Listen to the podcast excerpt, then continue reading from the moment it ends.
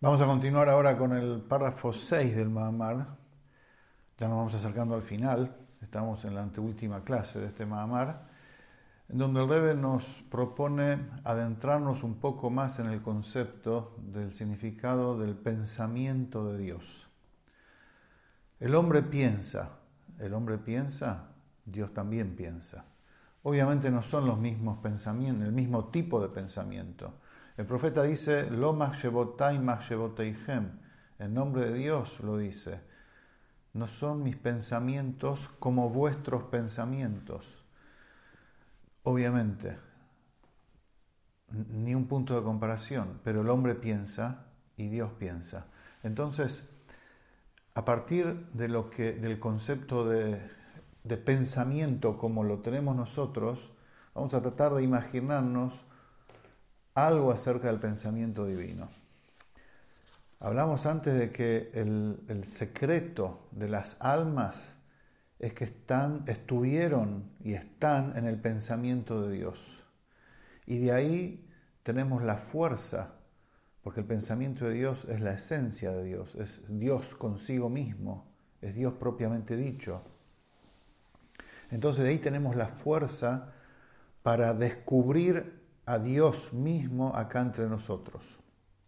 Como estuvimos con Él y estamos todo el tiempo con Él, tenemos la capacidad de descubrir, de sacar el velo y descubrir que Dios mismo está acá en nuestro mundo físico. Y ese es el propósito de la creación, justamente. Hacer de este mundo una morada para Él, descubriendo su presencia entre nosotros, siendo conscientes permanentemente de eso. Ahora, el Magid, el famoso Magid de Mesrich, segundo líder del movimiento hasídico, sucesor de Baal Shem y maestro a su vez del primer rebe de Chabad, da para esto un ejemplo. Dice, supongamos que un padre mira a su hijo, ama a su hijo, lo mira, lo observa. Después el hijo crece y se va de la presencia del padre por muchísimo tiempo. Sin embargo, dado que el padre observó mucho tiempo a su hijo. No importa ya que el hijo físicamente no esté con él, la figura del hijo, todo lo que es el hijo, todo lo que representa el hijo, la forma de ser del hijo, quedó grabado, grabada en la mente y el corazón del padre.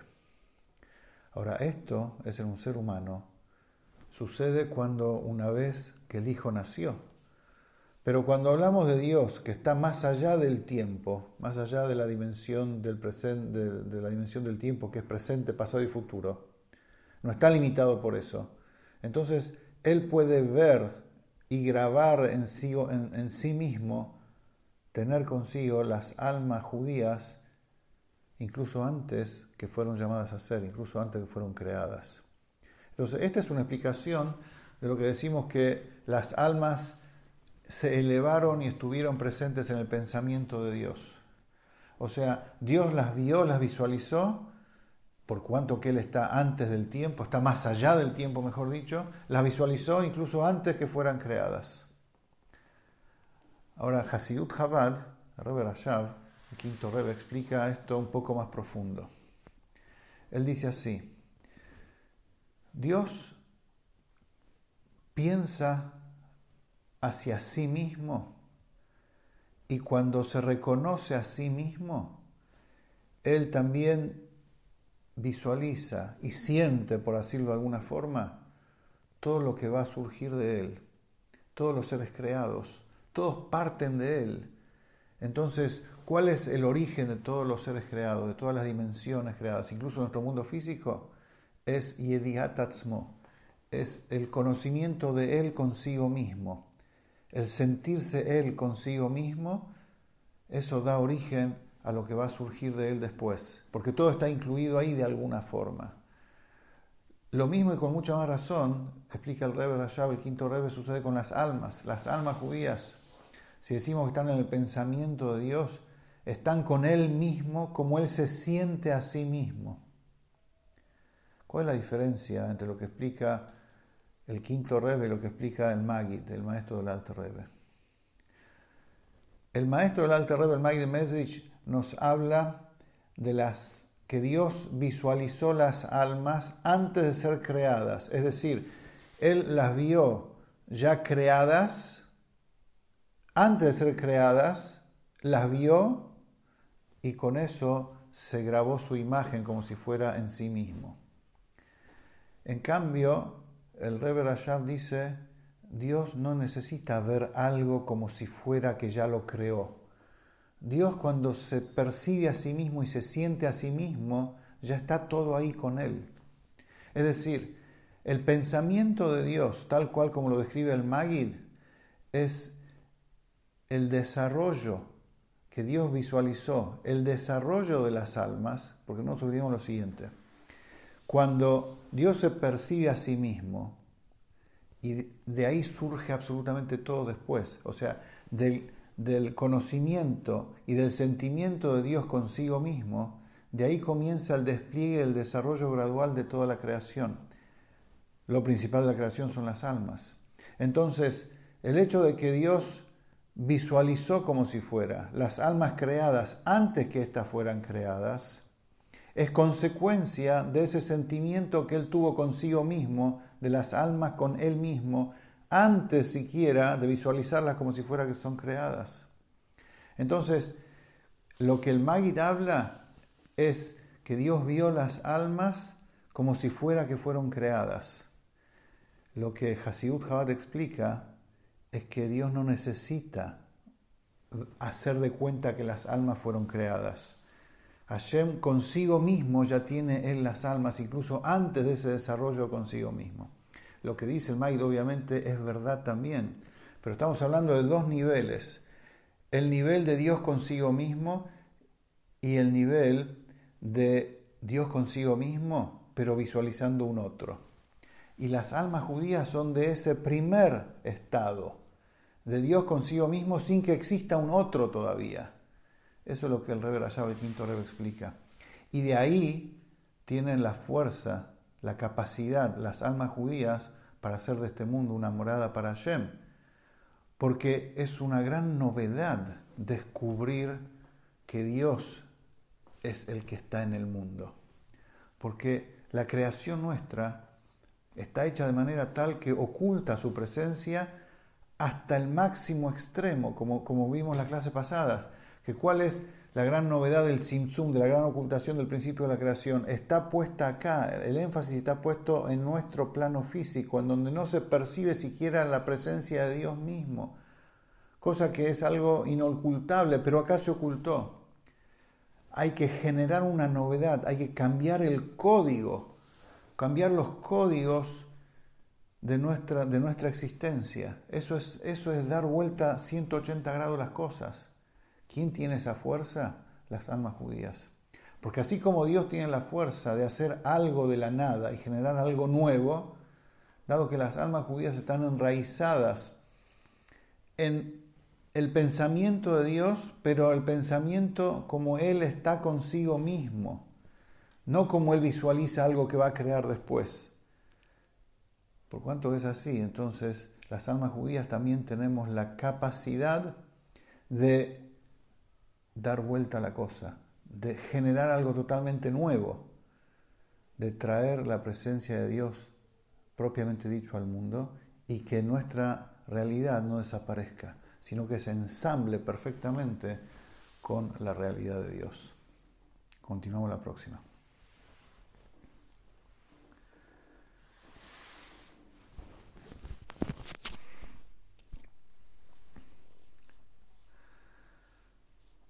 Vamos a estudiar ahora el séptimo y último capítulo del, del Mahamar Kitizá del año 5716 en donde estamos analizando y cada vez más en profundidad el propósito de nuestra existencia, el propósito de nuestra creación como seres humanos y como Yehudim principalmente. Hablamos antes de que el alma judía es parte de Dios mismo, que ese es el concepto de lo que los sabios dicen, que el alma estuvo en el pensamiento y está en el pensamiento de Dios. El Rebbe nos propone ahora Pensemos un poco qué significa pensamiento en el ser humano. ¿Qué significa pensamiento en el ser humano para después poder extrapolar esto y, despojar un poco del rasgo humano al concepto y tratar de imaginarnos cómo es en la divinidad. En el pensamiento humano existen en líneas generales dos facetas, la capacidad de pensar y el pensamiento propiamente dicho. Pero para eso el Rebe nos invita a ver cómo funciona en el habla. El habla de la persona también tiene ambos aspectos. Tiene, tenemos el habla, lo que hablamos, y tenemos la capacidad de hablar. La capacidad está en el alma. Y el habla también es una fuerza del alma, pero el, habla es algo físico, algo que escuchamos, algo que mueve ondas en el aire, algo que surge de los sonidos físicos de la garganta. El sonido ese se corta, se entrecorta de cinco maneras diferentes, dependiendo cómo movemos la boca, los labios, la lengua, cómo hacemos los sonidos con el paladar desde la garganta. Es decir, por un lado está el habla propiamente dicha, que es el sonido de las letras, y por otro lado está la capacidad del habla, que está en el alma, en el alma. Ahora, cuando, cuando se habla del ser humano y se lo diferencia del resto de los seres vivientes, por lo general se habla del ser parlante, de aquel que tiene la capacidad de hablar. Interesante, uno va por la calle, aquel que mencionar un ejemplo, va por la calle y, y por ahí uno escucha la voz de algo que le habla, a propósito digo algo y no alguien, pero no es una persona. Hola, buen día, y que es un loro, un pájaro que habla. Ahora, ¿ese pájaro está hablando? Escuchamos que dice, hola, ¿cómo estás? Pero ¿de verdad está hablando? Está emitiendo sonidos.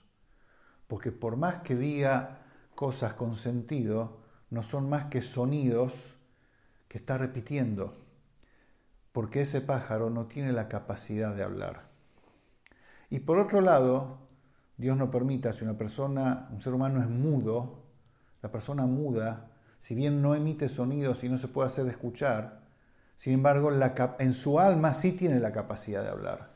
Por eso decimos incluso que, incluso si no puede hablar, es un ser humano, pertenece al reino de los parlantes, porque en su alma tiene la capacidad de hablar. Y de hecho, cuando esa persona tenga un hijo, su hijo va a hablar como cualquiera, porque viene de él y sus fuerzas intrínsecas como ser humano se las brinda y se las transmite a su hijo, de alma a alma, de espíritu a espíritu. Ahora, ¿qué es lo que sacamos de conclusión acá? Que existe la, el habla, que incluso un pájaro puede emitir sonidos como el habla humana, pero está principalmente en la persona la capacidad de hablar.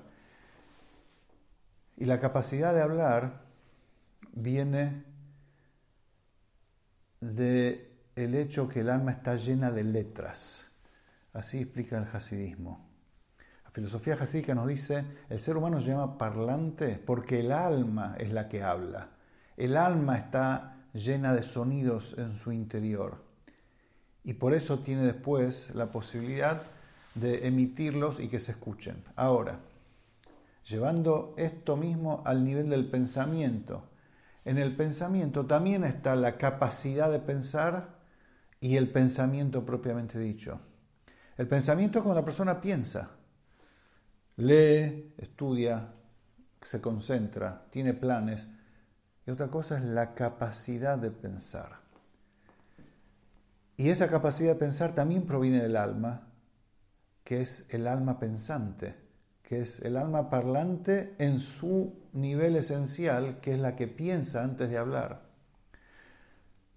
El rey nos, nos aclara acá de que son dos raíces diferentes, dos puntos diferentes que dan en el alma origen al habla y al pensamiento, y uno más profundo que el otro. Están las letras del pensamiento en un plano más profundo y las letras del habla que dan la capacidad del habla en un plano inferior. Ahora bien, lo mismo se puede decir, salvando las distancias, en cuanto al pensamiento de Dios. Está el pensamiento propiamente dicho y está su capacidad de pensar antes que surja el pensamiento. El pensamiento propiamente dicho lo podemos colocar, entre comillas, en el mundo de Briá. El mundo de Briá es el primer mundo espiritual, el primer eslabón de la creación, donde ahí se, empiezan a, ver almas e inteligencias abstractas como los ángeles. Esa es la capacidad, es, esa, perdón, es el pensamiento de Dios. La capacidad de pensar donde surge ese pensamiento es el mundo de Atzilut, el mundo divino de Atzilut, es divinidad pura, y de allí se originan las almas judías, de la divinidad pura, de la capacidad de pensar de Dios, Dios consigo mismo. Ahora bien,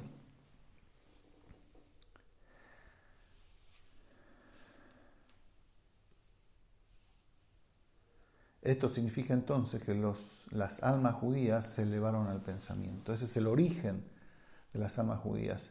Y de ahí tenemos la fuerza, como dijimos antes, de poder transformar este mundo en una morada para Dios. Al principio del mamar, el rebe citó el dicho que dice, el versículo que dice, el versículo del profeta Ezequiel, que dice que tuvo una visión. La visión fue sobre la imagen del trono celestial estaba la figura de un ser humano. Tres niveles hay acá. Trono celestial, la imagen del trono celestial y sobre el trono celestial. Explica el rebe así.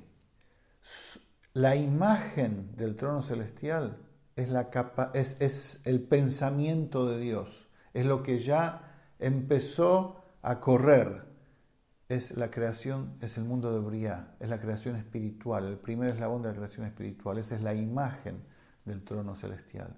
Sobre el trono celestial, como si fuera, hay una figura humana, esas son las almas.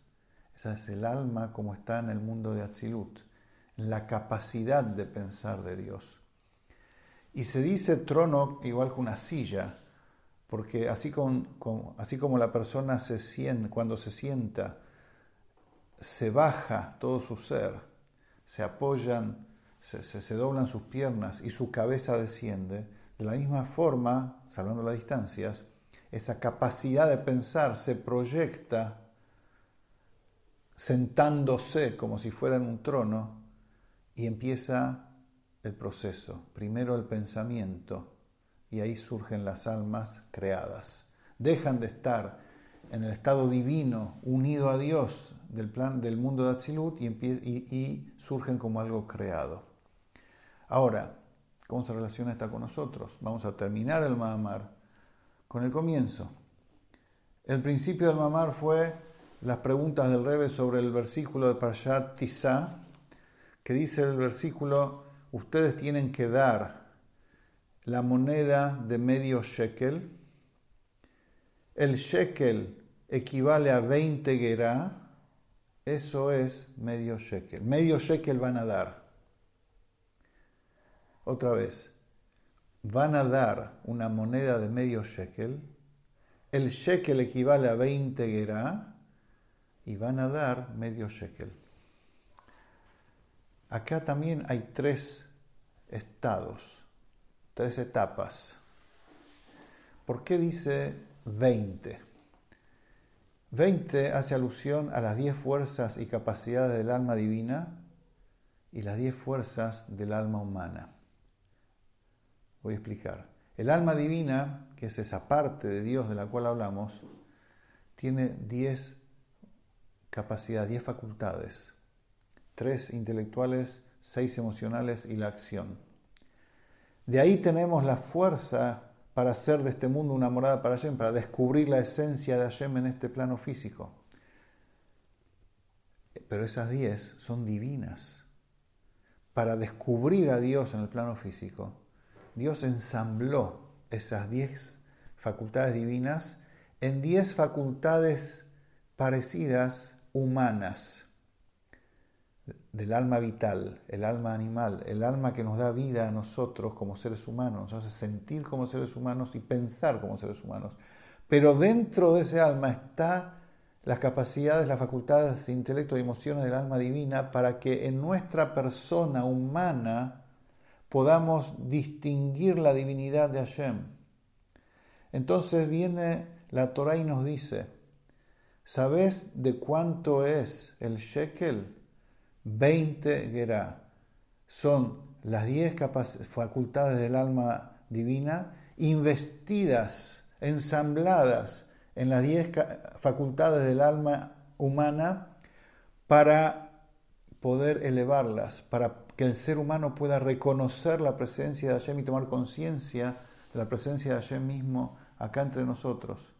Y eso es lo que van a dar, dice, medio shekel, o sea, las 10 facultades del alma divina unidas completamente que reconozcan a Dios en el ser humano, dentro del ser humano.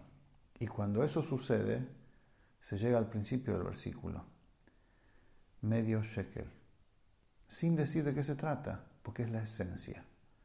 La esencia no tiene descripción, es esa alma que es la mitad, una mitad de lo que es la otra mitad, que es Dios.